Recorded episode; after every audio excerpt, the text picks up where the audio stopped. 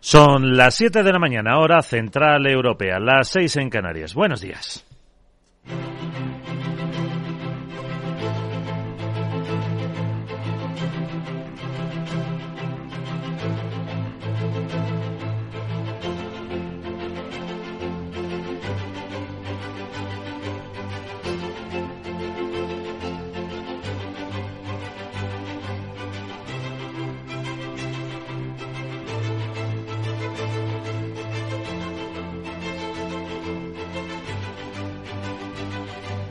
Aquí comienza Capital, la Bolsa y la Vida.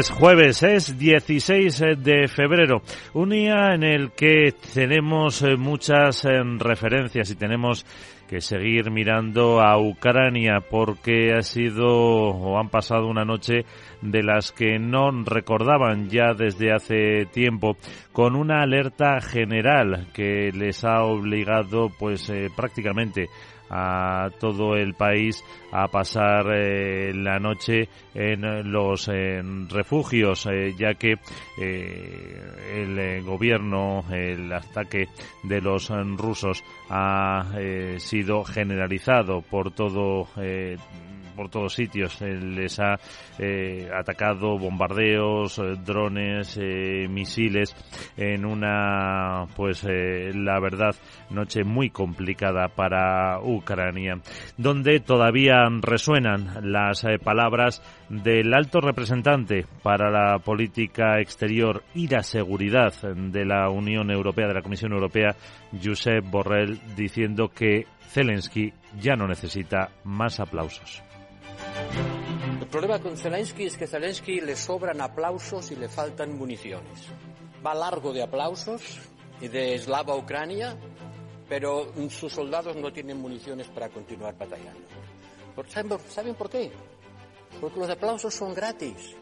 Y un Leopard cuesta 10 millones de euros.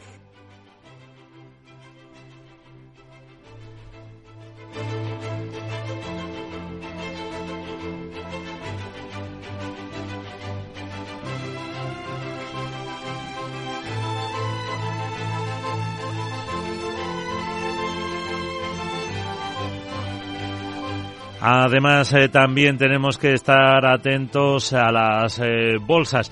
Eh, ¿Cómo se ven las advertencias que ahora enseguida escucharemos de la presidenta del Banco Central Europeo, Christine Lagarde? Pues bien, el índice Nikkei de Tokio cierra a esta hora con una subida del 0,77%. Tenemos al Hansen de Hong Kong subiendo con relativa fuerza, un 1,66. En el caso de Shanghai, el avance es del 0,05%. Así que hemos visto, pues prácticamente en Asia, todas las bolsas eh, subir con relativa fuerza. Todo esto, cuando les decía, con eh, la presidenta del Banco Central Europeo, con eh, Christine Lagarde, anunciando más subidas de tipos.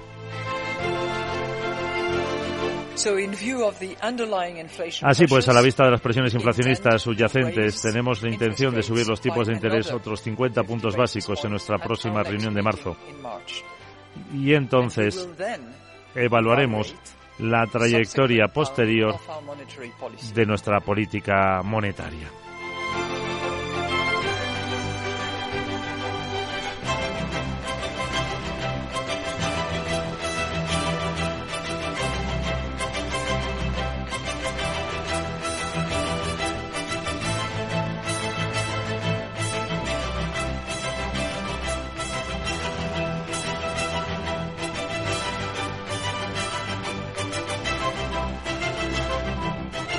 También tenemos que mirar a cómo están eh, las eh, materias primas. Tenemos al eh, crudo West Texas eh, con un avance del 0,85%. El barril eh, del, del crudo de referencia en Estados Unidos está en 79,26 dólares. El eh, Bren en 85,92, sube un 0,6%. y la onza de oro en niveles similares a los de estos días en 1846 en cuanto a la referencia, eurodólar también se mantiene por los pelos en el nivel del 1,07, una subida de la divisa europea del 0,17%. Ahora mismo, como digo, según vemos en las eh, pantallas eh, de XTV.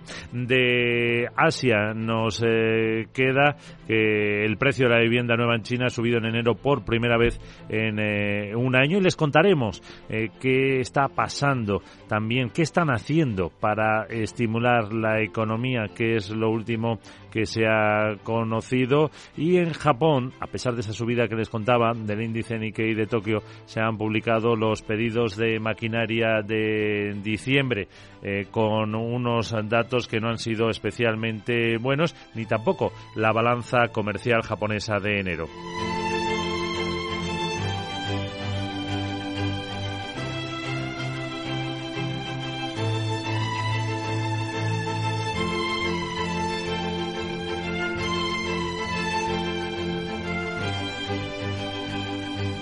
Y también en el informe de preapertura escucharemos eh, el porqué, las claves de ese plan en clave empresarial de Grifols, eh, un intento de recortar gastos que incluye 2.400 recortes de empleo, la mayor parte de ellos, unos 2.200 en eh, los Estados Unidos y 200 en España. De ello hablaremos también aquí como los resultados de Repsol, que se conocerán pues al filo de las 8 de la mañana. Luego en la entrevista capital tendremos a Felipe Romera, ingeniero de telecomunicaciones eh, por la Escuela de Ingenieros de Madrid y es ahora mismo el presidente del Parque Tecnológico de Málaga, eh, una ciudad, eh, una capital andaluza que está dando un ejemplo de cómo llevar innovación, de cómo llevar talento, lo último que va a ser pues la llegada, la apertura de un nuevo centro en el eh, propio casco urbano de Vodafone, otro más de I más D, con la creación de al menos 300 empleos. Luego lo trataremos en la tertulia con el catedrático de Estructura Económica Ramón Tamames, con Celia Ferrero, vicepresidenta ejecutiva de ATA, y con Francisco Navarro, que es eh, profesor del Instituto de Empresa. Así viene la mañana de este 16 de febrero de 2023 eh, que lo repasamos ahora en las noticias capitales.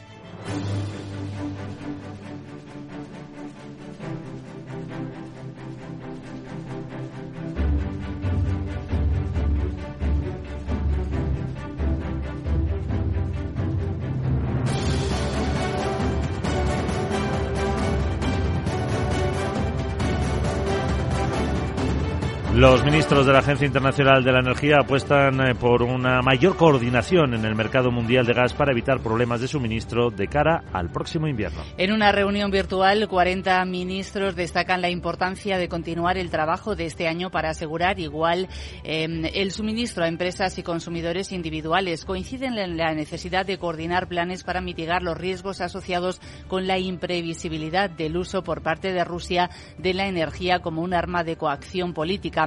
Los ministros resaltan la importancia de recortar aún más el consumo energético y de incrementar la eficiencia, así como continuar la transición hacia una economía descarbonizada y con mayor presencia de renovables. La OTAN aumentará la producción de armas para mantener su apoyo a Ucrania. En la segunda jornada de su reunión, los aliados acuerdan impulsar la producción también de munición con nuevos contratos e inversiones, después de que la OTAN avisara hace unos meses de que si no aumentan el ritmo no podrán mantener el apoyo que necesita Ucrania para defenderse de Rusia y garantizar al mismo tiempo su seguridad. El secretario general de la Alianza, Jens Stoltenberg, pide que el 2% del PIB en defensa sea un mínimo y no un objetivo. También que es necesario más apoyo. Es cierto. Tenemos que continuar, tenemos que intensificar aún más, eh, porque hay una gran necesidad de proporcionar a Ucrania municiones. Esto se está convirtiendo en una guerra de desgaste, y una guerra de desgaste es una guerra de logística. Y por lo tanto, esto es tan crucial para nuestra capacidad de garantizar que Ucrania gana, es capaz de retomar su territorio. Ha destacado que Estados Unidos y Francia han firmado nuevos contratos y otros como Alemania o Noruega ya han impulsado acuerdos con la industria de defensa, lo que significa que la producción se acelera. Además, también la Unión Europea identificará los activos que ha congelado el Banco Central ruso para su posible uso en la reconstrucción de Ucrania. Así lo ha confirmado la presidenta de la Comisión Europea, Ursula von der Leyen, al anunciar los detalles del décimo paquete de sanciones que los 27 preparan contra Rusia. El alto representante de la Unión Europea eh, para Asuntos Exteriores, eh, Josep Borrell, reconoce que existen dificultades jurídicas, además de pedir a todos los países que entreguen sus Leopard y que la paz eh, se consigue ganando la guerra además ha defendido el efecto de las sanciones. Es cierto que el año pasado tuvo unos ingresos excepcionalmente altos, tanto por gas como por petróleo, pero las cosas están cambiando gracias a nuestras sanciones y en particular gracias al CAP que hemos impuesto en el petróleo. Las sanciones son un veneno de acción lenta, como los que están hechos en base a arsénico. Tarda en producir sus efectos pero lo hacen y lo hacen de una forma irreversible. Ucrania ha vivido esta noche una nueva alarma general en todo el país, una situación que hacía meses que no se producía. Así, la mayoría del país ha tenido que pasar las últimas horas en los refugios. Les contamos también que la presidenta del BCE, Christine Lagarde, advierte de que la actividad económica seguirá débil y confirma que subirá medio punto los tipos de interés en su reunión de marzo. Siempre señala con el objetivo de intentar doblegar la inflación. En una comparecencia en el Parlamento Europeo, Lagarde reconoce que la confianza está en aumento y los precios energéticos han disminuido, pero espera que la actividad siga siendo débil en el corto plazo. Confía en que la subida de tipos consiga mantener controlados los precios. Mantener los tipos de interés en niveles restrictivos reducirá con el tiempo la inflación al amortiguar la demanda y también protegerá contra el riesgo de un cambio persistente al alza de las expectativas de inflación. Nuestras futuras decisiones sobre los tipos de interés seguirán dependiendo de los datos y se adoptarán en cada reunión. Además, urge a los gobiernos europeos y también a la Eurocámara a lograr rápido un acuerdo viable y ampliamente compartido sobre la reforma de las reglas fiscales que limitan déficit y deuda pública suspendidas por la pandemia. Y precisamente hablamos de deuda, la de Estados Unidos, que elevará hasta el, se elevará hasta el 118% del PIB en 2033, su mayor nivel en la historia y seguirá la alza si no hay cambios legislativos. Así lo ha alertado la Oficina Presupuestaria del Congreso, que cree que en 10 años subirá 20 puntos eh, con la base del 98 de este 2023. Una medida de una media de dos puntos cada año, ya que los intereses acumulados y el incremento de los gastos obligatorios como la seguridad social superarán el crecimiento de los ingresos y de la economía. Este organismo independiente dispara la deuda al 195% del PIB para 2053. En los próximos 10 años añadirán casi 20 millones de dólares más al déficit del país. Y también en Estados Unidos se presentarán un candidato para dirigir el Banco Mundial que ayude a la institución a afrontar los retos del siglo XXI, entre ellos el cambio climático y la salud pública. Así lo asegura la secretaria del Tesoro Janet Yellen en un comunicado donde espera que la Junta Ejecutiva del Banco Mundial lidere un proceso transparente, rápido y basado en méritos tras la marcha de David Malpas. Propuesto por el expresidente Donald Trump, llegó al puesto en abril de 2019 y su paso ha estado marcado por la polémica derivada de su postura sobre el cambio climático aunque Yellen ha destacado su liderazgo en el apoyo a Ucrania, a los ciudadanos afganos y a los países más bajos de bajos ingresos a alcanzar la reducción de su deuda.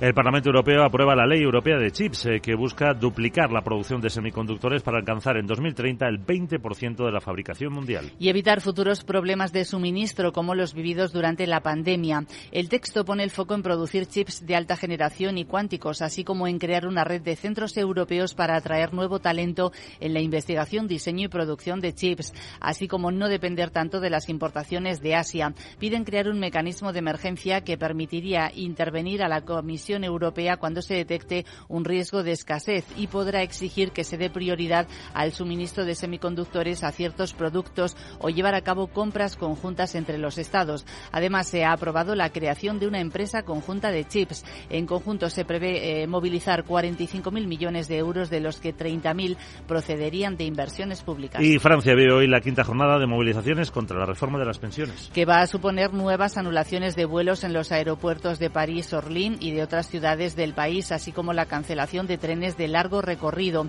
A diferencia de lo que ocurrió en las otras jornadas de paros, el metro de la capital funcionará casi normalmente y no se prevén problemas ni en los autobuses urbanos de la ciudad ni en los tranvías. Los ocho sindicatos han amenazado con paralizar el país el 7 de marzo si el presidente Emmanuel Macron no retira su proyecto, que se debate en el Pleno de la Asamblea Nacional. La vicepresidenta primera, Nede Calviño, y la ministra de Hacienda, María Jesús Montero, presentan a las eh, once y media de la mañana el tercer informe de ejecución del plan de recuperación. Mientras España está a la espera del tercer desembolso de dinero, pero también de una misión del Parlamento Europeo a Madrid la próxima semana. Los diputados vienen para conocer la ejecución y el control de los fondos de recuperación y resiliencia destinados a España, una iniciativa con la que esperan conseguir datos y transparencia por parte del Gobierno. Van a mantener encuentros con los responsables del plan de recuperación, de las oficinas de auditoría y antifraude, con consejeros autonómicos de Andalucía, Madrid, Castilla-La Mancha, Extremadura y Aragón, con organizaciones empresariales, sindicales y periodistas especializados. Y el eh, ministro de Agricultura, Luis Planas, ha convocado un encuentro el próximo lunes, eh, día 20, del Observatorio de la Cadena Alimentaria para abordar el precio de los alimentos. Este consejo reúne a las organizaciones agrarias y las cooperativas, las asociaciones que representan a las diferentes compañías distribuidoras y la patronal de las empresas e industrias de la agroalimentación. A pesar de que los precios de los alimentos han bajado tres décimas, siguen en el 15,4%. Planas dice que podría haber sido peor con una inflación de costes derivados de los costes energéticos, de los eh, costes alimentarios básicamente de cereales y oleaginosas y también, evidentemente, de los efectos del cambio climático y en particular de la eh, menor pluviometría y del incremento de las temperaturas que ha reducido de forma significativa nuestras cosechas, yo creo que hemos logrado un primer éxito que espero se vea confirmado en los próximos meses en la reunión se abordará el cumplimiento de la ley de la cadena alimentaria, así como la situación de los precios al consumidor de los alimentos y las bebidas. Y en último apunte, el sindicato Comisiones ha ganado las elecciones sindicales en banca y en cajas rurales. Con lo que revalida su condición de primer sindicato del sector financiero y se convierte en la principal fuerza en el Santander, Sabadell, Bankinter y Deutsche Bank. Obtiene un 40% de la representación en el sector financiero y 724 delegados de un total de 1.825. Pues llegamos así a las 7 y 17 horas en Canarias, momento para saber qué tenemos hoy. Cuéntanos, Sarabot.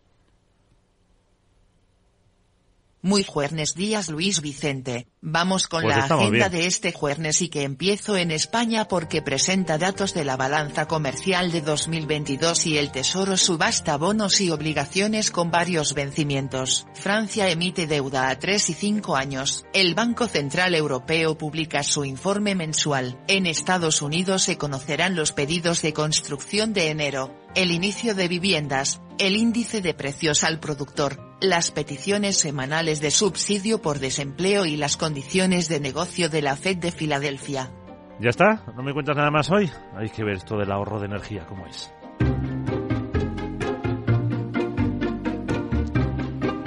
Y a partir de las diez y media de la mañana, una nueva edición de Inversión Inmobiliaria con Meli Torres. Meli, ¿qué tal? Buenos días, cuéntanos. Hola, buenos días. Hoy en Inversión Inmobiliaria de 10 y media a una le vamos a tomar el pulso al sector inmobiliario y os vamos a contar todas las noticias referentes a este sector. Pero si nos centramos en el debate de 12 a 1, hoy os vamos a hablar de la industrialización. Y es que llevamos varios años escuchando la palabra industrialización dentro del sector inmobiliario. Pero poco a poco vemos que empieza a ser una realidad. Vemos como el Plan Vive Madrid pues ahí las viviendas van a ser industrializadas ya, por lo que ya se están dando pasos hacia un nuevo sector donde la industrialización está presente. Bueno, en el debate de hoy vamos a analizar la situación de la que venimos, la actual y la que anhelamos tener en un corto espacio de tiempo en lo que se refiere a industrialización. Pero también tenemos que ser realistas y ver que bueno pues que hay una serie de barreras a las que mm, quienes tengan que realizar esa industrialización pues se enfrentan día a día no para que esto sea una realidad. Y vamos a ver los retos no que tienen por delante. Todo esto lo vamos a ver con expertos en la materia en el debate de 12 a 1 os esperamos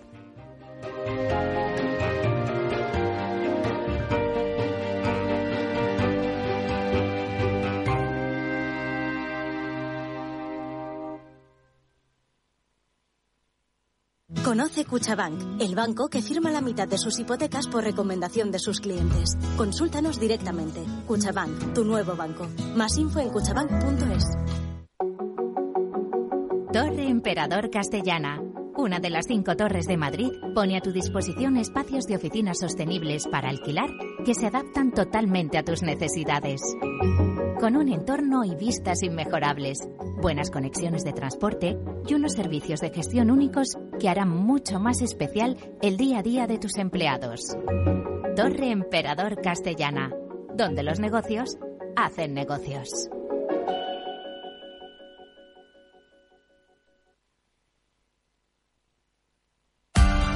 Capital Radio. Escucha lo que viene.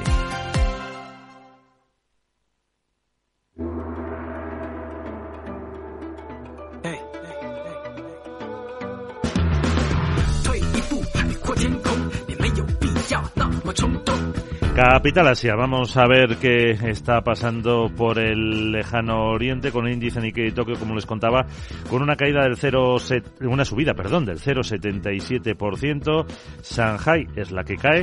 Eh, hace 20 minutos les decía que estaba plano, pues se deja ahora un 0,3%. El Hansen de Hong Kong sube un 1,29% y el Kospi surcoreano a 9 minutos para el cierre avanza fuerte, una subida del 1,8%. Y empezamos, eh, Sandra, a repasar la actualidad eh, de Asia y lo hacemos con eh, Japón.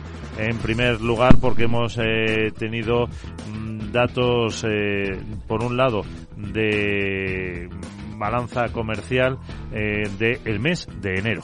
Sí, y además es importante porque Japón ha registrado un déficit comercial récord en ese mes a medida que se desacelera el crecimiento de las exportaciones. Y es que han crecido solo un 3,5% comparado con el mes anterior eh, cuando la subida fue del 11,5%, aunque ha superado eh, las eh, previsiones de los economistas que todavía auguraban un aumento inferior. La desaceleración de las exportaciones se produce en medio de una menor demanda china de coches y de maquinaria para fabricar chips y además en enero se ha celebrado el nuevo año chino. Los datos avivan la preocupación por la evolución de la economía nipona, pero otros apuntan a que la apertura de China previsiblemente contribuirá a que estas mejoren. Las importaciones de bienes han subido un 17,8% y el resultado ha sido un déficit de 26.000 millones de dólares, el mayor en registros desde 1979. Por regiones, las ventas eh, de bienes en el mes de enero a China, que es su mayor socio comercial, le han caído más de un 17% y los envíos con destino a Estados Unidos, sin embargo, han subido más de un 10%. Y también hemos tenido datos de pedidos de maquinaria. Y en este caso tampoco han sido buenos. Es cierto que estos, eh, estas cifras de pedidos de maquinaria son bastante volátiles, pero sí son importantes porque se consideran un indicador del gasto de capital en los próximos seis a nueve meses. En diciembre han subido un 1,6%, dato peor de lo esperado. Se auguraban repuntes en torno al 3%. Y una cosa más, en Japón, el candidato del gobierno para convertirse en el próximo gobernador del Banco de Japón, eh, Kazuo Ueda, va a intervenir en una audiencia de confirmación en el Parlamento el próximo 24 de febrero. Y nos vamos a China. Eh, tenemos subidas de precios de la vivienda, algo que no se veía desde hace mucho tiempo. Sí, por primera vez en un año han subido los precios de la vivienda en tasa intermensual un 0,1% y a ello ha contribuido el fin del régimen del cero COVID, las políticas inmobiliarias más favorables y también las expectativas del mercado de más medidas de estímulo que puedan impulsar la demanda. De las 70 ciudades analizadas, los precios han subido en 30 frente a las 15 que lo hicieron en diciembre. Los analistas esperan eh, que el aumento de los precios de la vivienda lo ven como una señal positiva, pero creen que se necesitan más políticas de estímulo para mejorar la demanda.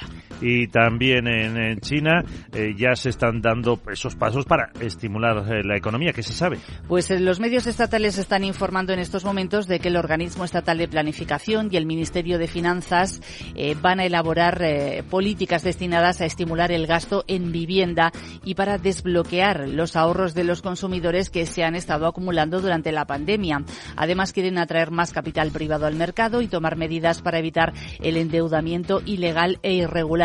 Y también incluyen planes para ayudar a los ancianos, para mejorar los servicios de cuidado infantil y para alentar a las parejas a que tengan más hijos. Y vamos ya en clave empresarial, eh, porque hay resultados del Standard Chartered. Sí, este banco está centrado en Asia, África y Oriente Medio, cotiza en la Bolsa de Londres, ha elevado beneficio operativo un 28%, aunque se ha quedado por debajo de lo que estaba esperando el consenso del mercado y también ha anunciado un plan de recompra de acciones por mil millones de dólares que va a comenzar de forma inminente. Lo más positivo, que eleva previsiones de beneficios anuales. Y entonces, hasta aquí, Capital Asia.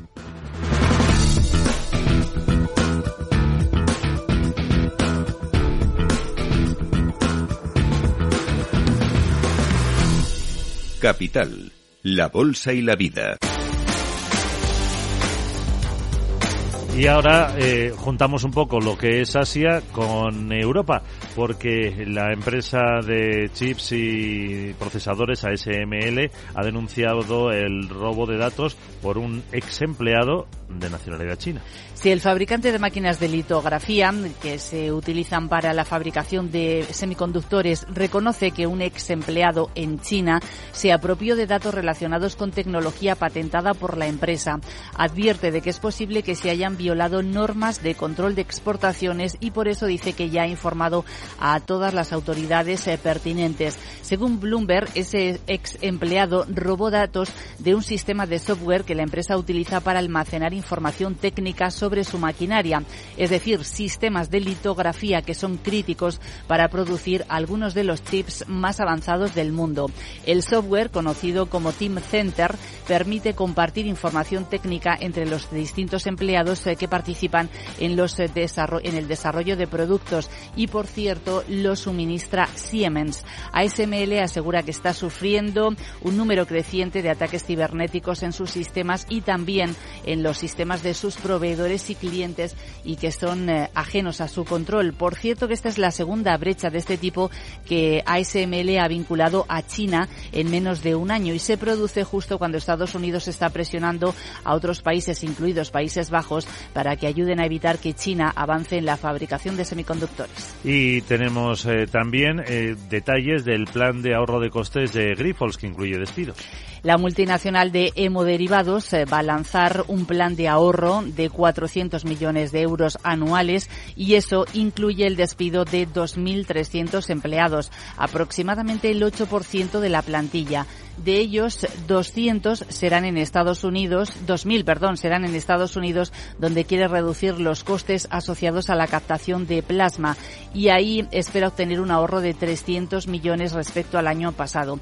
Y las otras 300 personas van a ser en funciones corporativas y de ellas un tercio de las salidas tendrán lugar en España. Este plan también eh, lleva sus gastos, eh, como por ejemplo las indemnizaciones eh, por despido y otros que la empresa ha calculado en 140 millones de euros. Los directivos de Grifols eh, dicen que con este plan lo que están buscando es crear una organización más ágil, más eficiente, tanto en costes como en gestión, y quieren mejorar el flujo de caja operativo.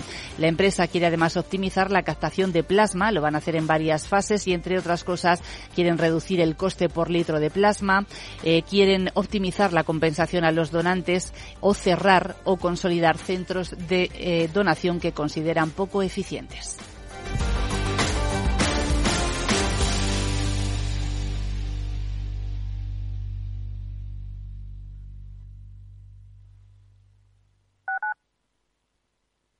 Capital Radio. Siente la economía.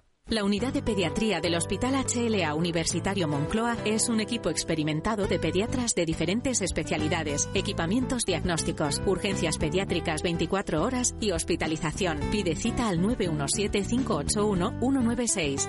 HLA Universitario Moncloa, tu hospital privado en Madrid, Avenida de Valladolid 83. Inversión inmobiliaria acompaña al mercado inmobiliario en este nuevo ciclo. Todos los jueves de 10.30 a 13 horas, el inversor encontrará las claves para realizar su mejor inversión. La mañana de los jueves en Capital Radio tomamos el pulso al sector inmobiliario. Noticias, análisis de mercado y debates donde los protagonistas del sector podrán contar en primera persona los retos a los que se enfrenta el ladrillo. Inversión inmobiliaria pone la voz al sector inmobiliario. Aquí, en Capital Radio.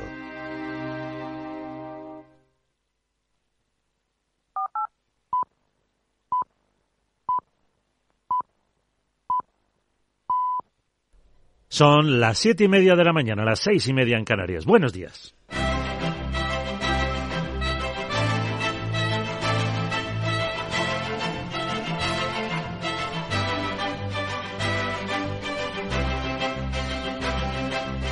El papel de la Reserva Federal de Estados Unidos es llevarse la fuente de ponche cuando la fiesta está empezando.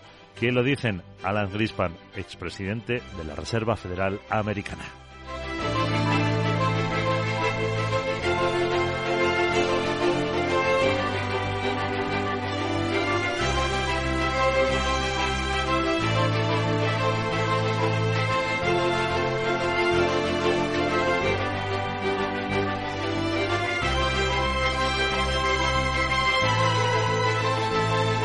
Capital, la Bolsa y la Vida.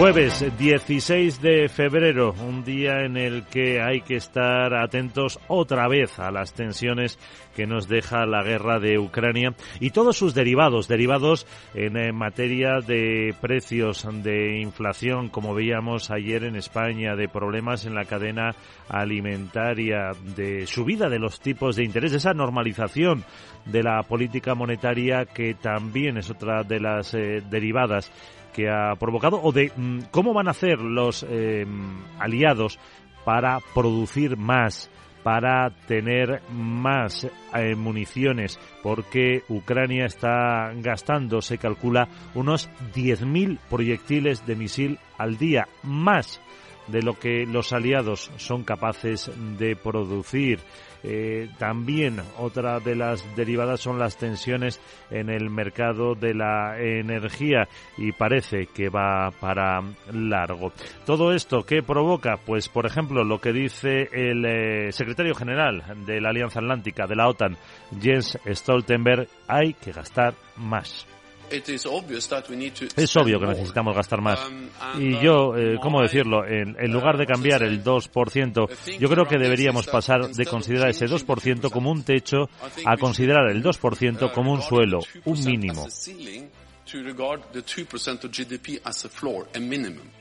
España, en esas previsiones eh, que hacía el Ejecutivo de gasto en defensa, no prevé llegar a ese 2%, a un mínimo, como dice Jens Stoltenberg, hasta el año 2029. De todo eso nos queda el llamamiento de Josep Borrell también para que den más ayuda a Ucrania y no tanto aplauso. El problema con Zelensky es que Zelensky le sobran aplausos y le faltan municiones.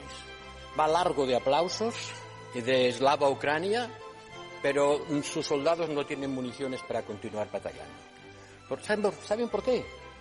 Porque los aplausos son gratis y un Leopard cuesta 10 millones de euros. Y con todo esto, ¿cómo va a ser la política monetaria? Pues por lo menos en Europa seguiremos con subidas de tipos. Lo dice su presidenta, la presidenta del Banco Central Europeo, Christine Lagarde. Así pues, a la vista de las presiones inflacionistas subyacentes, tenemos la intención de subir los tipos de interés otros 50 puntos básicos en nuestra próxima reunión de marzo y entonces evaluaremos la trayectoria posterior de nuestra política monetaria.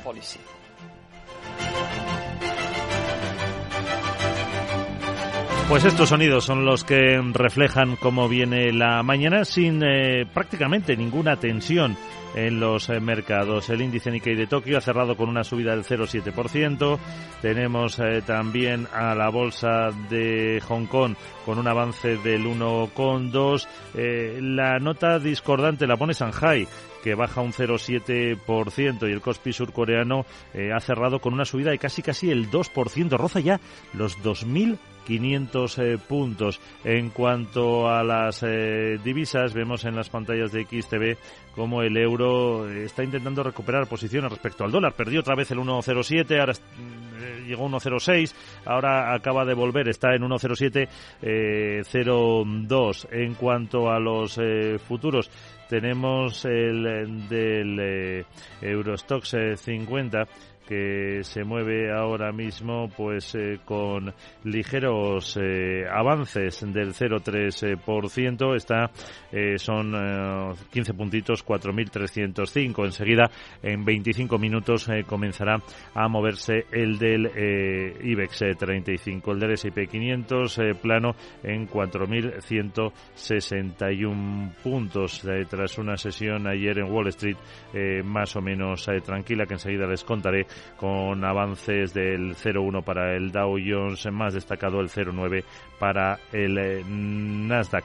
Eh, con todo esto, pues eh, tenemos ya el dibujo de una mañana de jueves en la que hablaremos a partir de las 8 y 10 de la mañana con Felipe Romera, es el director general de Málaga Tech Park, lo que se llamaba el antiguo Parque Tecnológico. Después en tertulia con Ramón Tamames, con Celia Ferrero y con Francisco Navarro le pondremos la guinda a la actualidad.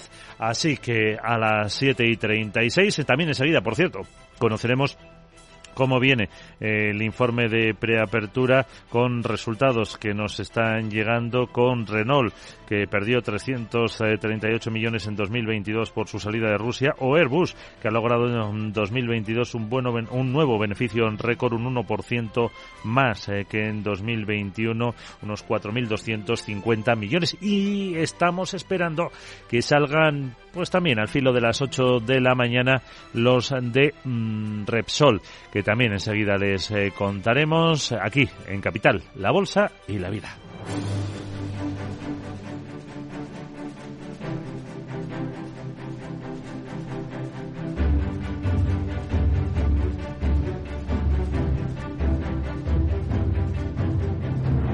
Las noticias capitales.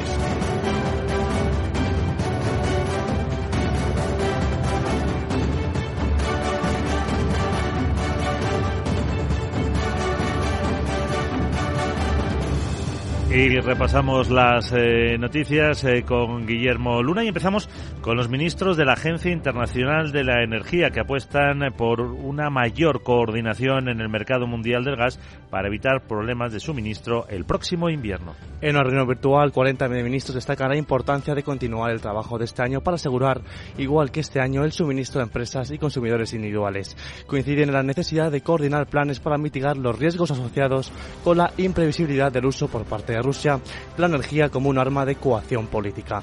Los ministros resaltan la importancia de recortar aún más el consumo energético y de incrementar la eficiencia, así como continuar la transición hacia una economía descarbonizada y con mayor presencia de renovables. Todo esto cuando escuchábamos al eh, secretario general de la OTAN y también a Josep Borrell ah, diciendo que hace falta más munición para Ucrania. Así que la OTAN ha anunciado que va a aumentar esa producción de armas para mantener su apoyo a ese país. En la segunda jornada de su reunión, los aliados acuerdan impulsar la producción también de munición con nuevos contratos e inversiones, después de que la OTAN avisara hace unos meses de que si no aumentan el ritmo no podrán mantener el apoyo que necesita Ucrania para defenderse de Rusia y garantizar al mismo tiempo su seguridad. El secretario general de Alianza, Jeff Stolberg, pide que el 2% del PIB en defensa sea un mínimo y no un objetivo, también que es necesario más apoyo.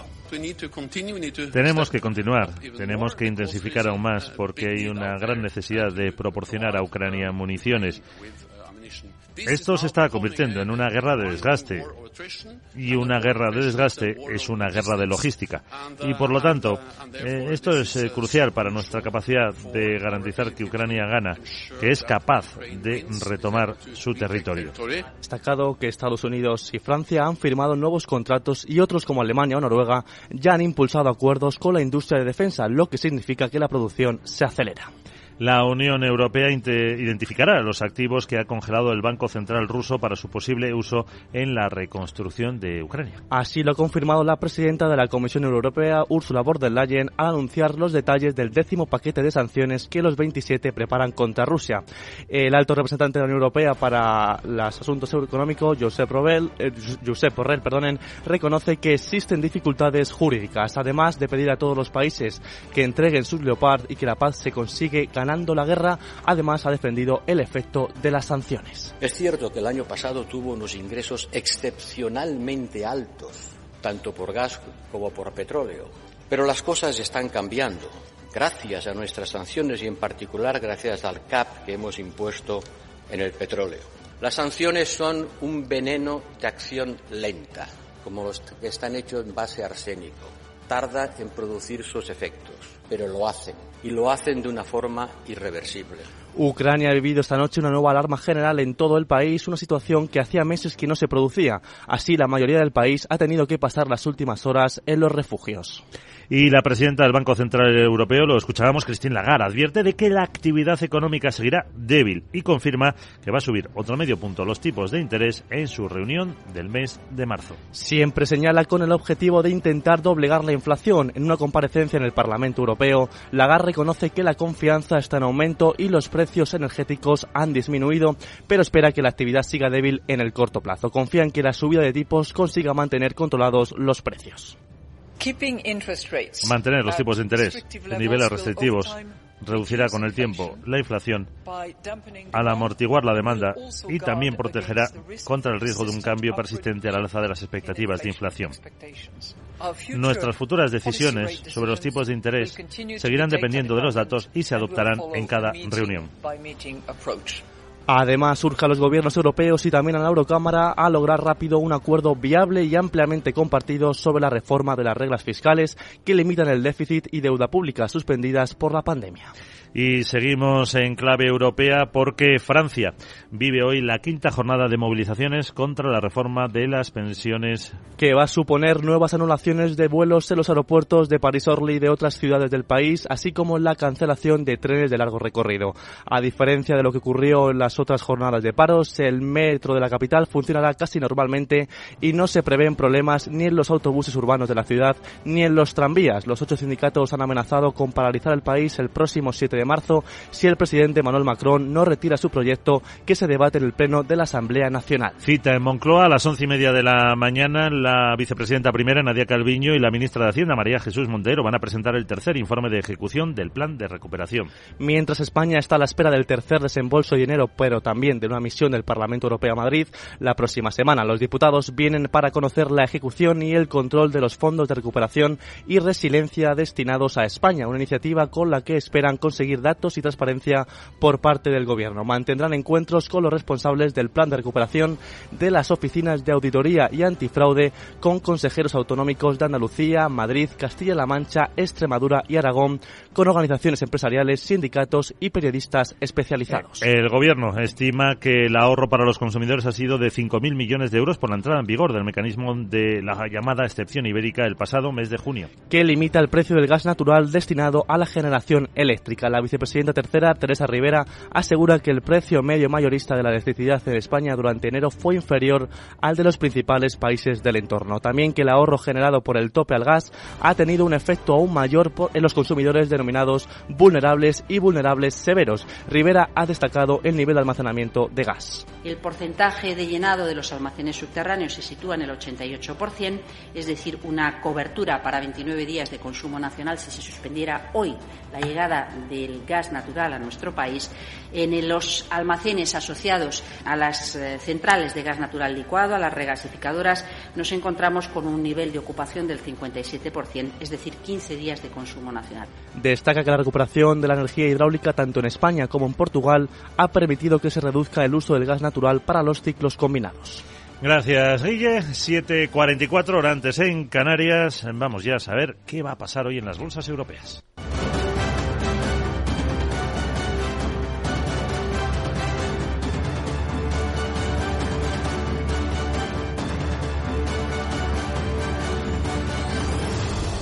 Capital Radio. Siente la economía. En Hipercor y el supermercado El Corte Inglés siempre tienes buenos precios. Como la pescadilla de pincho, piezas de 1 a 2 kilos a 9,99 euros el kilo. O la tarrina de fresón de Huelva, que tiene la segunda unidad al 50%. Comprando dos, la segunda tarrina te sale a 1,50 euros. En Hipercor y supermercado El Corte Inglés. En tienda web y app. Precios válidos en Península y Baleares. En Darwinex hay más de 100 millones de euros buscando traders con talento. Ya hemos pagado más de 4 millones en comisiones de éxito. Si te tomas el trading en serio, únete a Darwinex. Capital en riesgo. Datos actualizados el 16 de septiembre de 2022.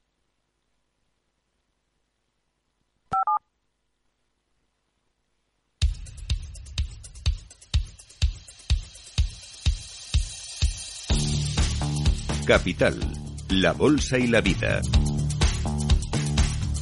En 15 minutos comenzará a moverse el futuro del IBEX 35. El del Eurostox 50 viene con un avance muy leve del 0,3%, 4.304 y prácticamente plano el del S&P 500, así que parece que tendremos subidas moderadas, Sandra.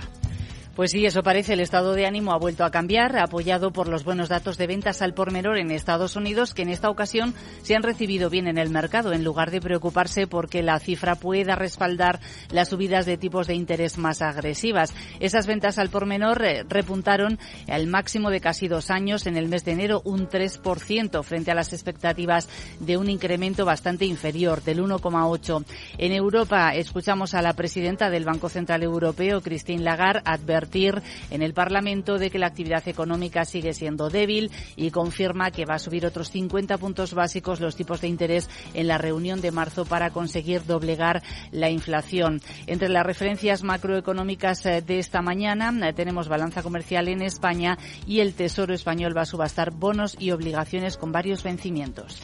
Y ya vamos en una mañana plagada de resultados. Empezamos por los de Airbus. Sí, tenemos los primeros eh, flashes de las cifras que están las grandes compañías, entre ellas el Grupo Aeronáutico Europeo, que ha obtenido un beneficio récord de casi 4.300 millones eh, de euros el año pasado. Es un 1% más que el anterior, eh, que se asentó de nuevo en un significativo aumento de las ventas de aviones comerciales. En 2022 entregó 661 aeronaves, un número notablemente mayor a los 611 del año precedente. ¿Y hay más resultados? Pues sí, tenemos eh, unos cuantos que nos están llegando. Vamos con los principales titulares. Nestlé no alcanza previsiones a pesar del aumento de los precios de sus productos. El beneficio neto atribuible ha caído hasta los 10.000 millones de dólares. No cumple previsiones, como señalábamos. Tenemos también las cuentas de Orange. El EBITDA en, los, eh, en el último trimestre ha subido un 8,5% en base comparable está en línea con las expectativas y además ha establecido nuevos objetivos de cara a 2025. Las cuentas de Renault, el fabricante de automóviles francés que ha vuelto a registrar pérdidas en 2022, se ha visto afectado por la retirada de Rusia, pero está ofreciendo dividendo por primera vez en cuatro años y además ve un fuerte incremento de su margen operativo. Y tenemos también las cifras de Standard Charterer, el banco centrado en Asia, pero que cotiza en la Bolsa de Londres. En este caso, eleva beneficio operativo un 28%, anuncia recompra de acciones por mil millones de dólares y eleva previsiones anuales. Esto son las eh, claves de los resultados, pero también tenemos, lo apuntábamos antes, ese plan de Grifols. Sí, la multinacional eh, de hemoderivados que ha lanzado un plan de ahorro de 400 millones de euros anuales incluye el despido de 2.300 empleados, la mayoría en Estados Unidos, unos 2.000 y aproximadamente el 8% del total de la plantilla. En, eh, va a despedir a 300 personas relacionadas con funciones corporativas y de ellas un tercio van a tener lugar en España España. El plan también lleva sus gastos, eh, como por ejemplo indemnizaciones por despidos, y la empresa los ha calculado en 140 millones de euros. ¿Algún protagonista más? Pues sí, nos vamos a fijar en Enagas porque la compra que iba a realizar del 20% de la compañía holandesa BBL Company, que es propietaria de un gasoducto que une el Reino Unido y Holanda, no se va a llevar finalmente a cabo después de que el resto de accionistas hayan ejercido su derecho de adquisición preferente. Y también nos vamos a fijar en la cotización de técnicas reunidas porque la Audiencia Nacional ha anulado una sanción de 143 millones de euros que le había impuesto en 2018 el Tribunal Económico Administrativo Central. Gracias, Sandra.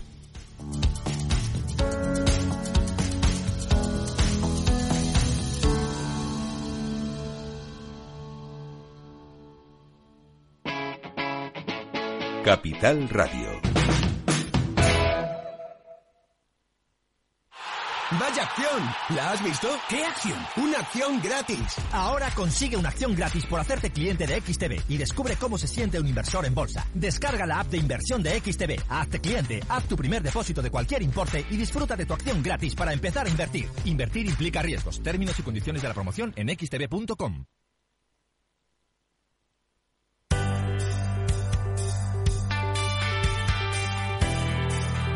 Y tenemos eh, que ver, se lo avanzaba antes, eh, qué pasó en Wall Street.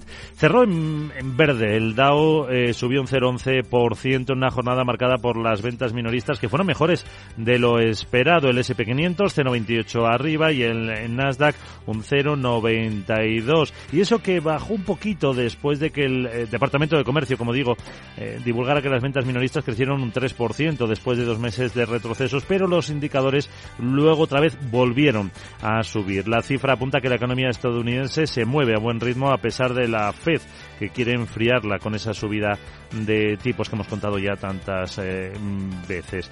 Por sectores, las mayores ganancias fueron las empresas de comunicaciones, también las de bienes no esenciales y servicios públicos, energía, salud, fueron las que cayeron. Destacan las subidas, por ejemplo, de Caterpillar del 1,77%.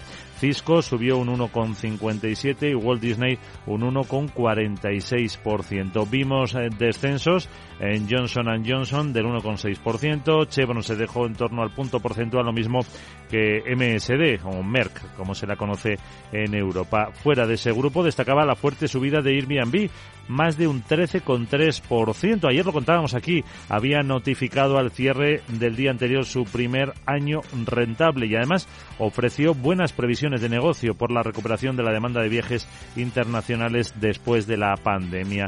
El petróleo cerraba en el entorno del West Texas de los 78,60 dólares el barril y la rentabilidad del bono estadounidense a 10 años se mm, subía del 3,75 al 3,80%.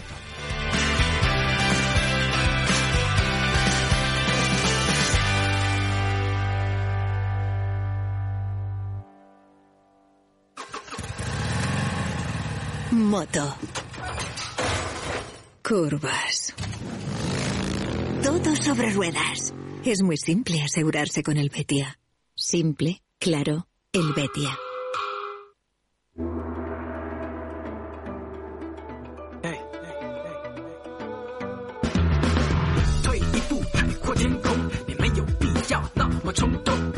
Capital Asia, los índices, eh, lo contaba, vemos subidas excepto en Shanghai, que cuando queda un poquito para el cierre baja un 0,8% y también Shenzhen se ha dado la vuelta y se deja un 0,7% después de que el índice Nikkei de Tokio subiera un 0,7%, el Kospi surcoreano casi un 2% o que el Hansen de Hong Kong siga aguantando en positivo, llegaba a subir un 2%, eh, pues cuando comenzábamos este programa hace prácticamente una hora y ahora la tenemos con un avance del 1%. Dato de la mañana, Japón, déficit comercial 24.420 millones de euros en enero, un 59% más en saldo negativo respecto al mismo mes del año pasado.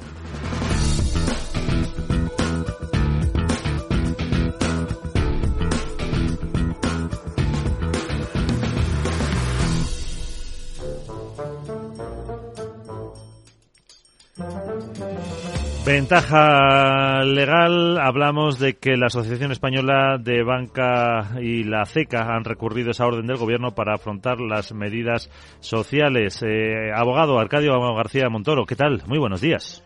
Muy buenos días, Miguel. ¿De qué hablamos? Pues hablamos de que comienza esa primera batalla de lo que se prevé una larga guerra contra la decisión del gobierno de grabar con el 4-8% el margen de interés y las comisiones como consecuencia de los beneficios extraordinarios obtenidos gracias a la subida de los tipos de interés. Ahora las dos patronales del sector han recurrido la orden ministerial del pasado del reciente 3 de febrero. Se trata de un primer paso y conforme cada una de las financieras abona en estos cuatro próximos días el impuesto, seguramente veremos también su reacción, su recurso a Hacienda. Ya se sabe cómo funcionan estas cosas contra el Estado. Primero tienes que pagar y luego te permiten la queja. efectivamente. ¿Y, qué argumentos, eh, Arcadio, eh, amparan esta decisión patronal? Pues hay razones de pesos y muchas. Mira, desde, desde cuestiones de defensa de la competencia hasta la inconstitucionalidad de la decisión del gobierno, pasando por el detalle de que en lugar de grabar los beneficios, el punto de mira pone su atención en los ingresos. Bien, la decisión del gobierno podría también interceder en la política monetaria, como ya apunta el Banco Central Europeo, quien piensa más en clave de grabar la rentabilidad de las financieras. Estamos hablando de que hay en juego por encima de los mil millones tanto este año como el próximo. En conclusión. Pues no hay solo miles de millones de por medio, cuidado. Se pone en juego también el papel económico que este gobierno atribuye al Estado. Por cierto, mientras muchos ciudadanos nos preguntamos si este impuesto no acabaremos pagándolo los de siempre, los clientes. Pues eh, lo veremos. Gracias, abogado.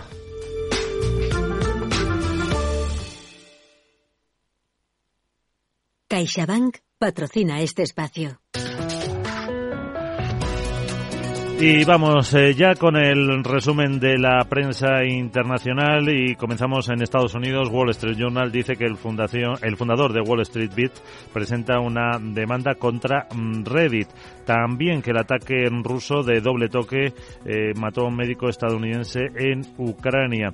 Y también como exclusiva dice que Binance espera pagar multas para resolver las investigaciones en Estados Unidos. Y el Departamento de Justicia intensifica la eh, investigación antimonopolio contra Apple. Es otra noticia que da en exclusiva el Wall Street Journal. Eh, dice que el departamento ha intensificado el trabajo en los últimos meses para redactar una posible queja contra el gigante tecnológico. Eh, nos vamos a Londres. Financial Times dice que la guerra de Ucrania empuja a Estados Unidos a revisar las reservas de armas. Lo venimos contando. Hay poca producción respecto a lo que gasta Ucrania. También insisten que Rusia prepara la ofensiva de primavera en Ucrania y eh, dice también eh, o se hace eco de los resultados de Airbus que acaban de salir. También esa compra de acciones en recompra de acciones propias por parte de Standard Charterer o la dimisión de David Malpass como presidente del Banco Mundial. Se ejecutará el eh, próximo mes de junio. En los diarios españoles Guillermo que destacan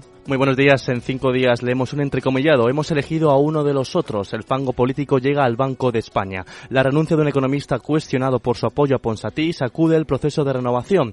Núñez Feijóo bendice la retirada de su propio candidato por las críticas. Otros asuntos, Menéndez se queda en precario en Unicaja tras las salidas en el Consejo. Las restricciones del Banco Central Europeo abocan a Azuaga a un plan B para seguir. Por su parte, Grifold despedirá a 2.300 empleados tras acusar la ausencia de plasma. Y los bajistas no se creen las subidas y presionan al IBEX. Naturgy, por su parte, desembolsará 300 millones por el impuesto a los ingresos extraordinarios y 15.000 millones de euros se preparan para saltar la Premier League, la Liga Inglesa de Fútbol, la próxima temporada. En el economista.es, la importación de aceite crece un 45% y elevará los precios de oleo y Acesur compran más a países como Grecia y Turquía. La producción nacional ha caído a la mitad por la fuerte sequía sufrida y el sector frena las exportaciones para tener abastecimiento. Los alimentos aún suben un 0,4% pese a la rebaja del IVA. La reducción fiscal para varios comestibles no logra compensar el encarecimiento que el conjunto de estos productos muestra en enero. Otros asuntos del economista, AENOR detiene el nombramiento de Garamendi como su presidente. Espera un informe jurídico tras la polémica por su sueldo en la COE. Y el precio del gas en Europa cae hasta mínimos de septiembre del año 2021. Pierde un 30% desde que comenzó el ejercicio de este año. Misma noticia de Grifol, que despide al 8,5% del personal para ahorrar 400 millones de euros. Y el trayecto al trabajo computa dentro de la jornada reducida. Finalmente, en expansión, Naturgy, más dividendos y beneficios récord. Planea subir la retribución accionista tras ganar 1.649 millones, un 35% más.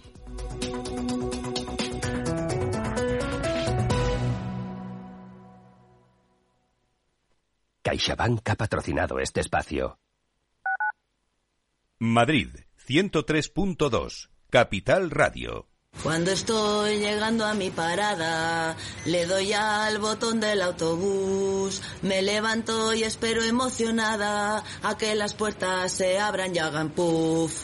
Yo soy de bus. Eres muy de bus cuando eres muy de moverte por Madrid en EMT. EMT, 75 años siendo muy de bus. Ayuntamiento de Madrid. Inversión inmobiliaria acompaña al mercado inmobiliario en este nuevo ciclo. Todos los jueves de 10.30 a 13 horas, el inversor encontrará las claves para realizar su mejor inversión. La mañana de los jueves en Capital Radio tomamos el pulso al sector inmobiliario. Noticias, análisis de mercado y debates donde los protagonistas del sector podrán contar en primera persona los retos a los que se enfrenta el ladrillo. Inversión inmobiliaria pone la voz al sector inmobiliario. Aquí, en Capital Radio.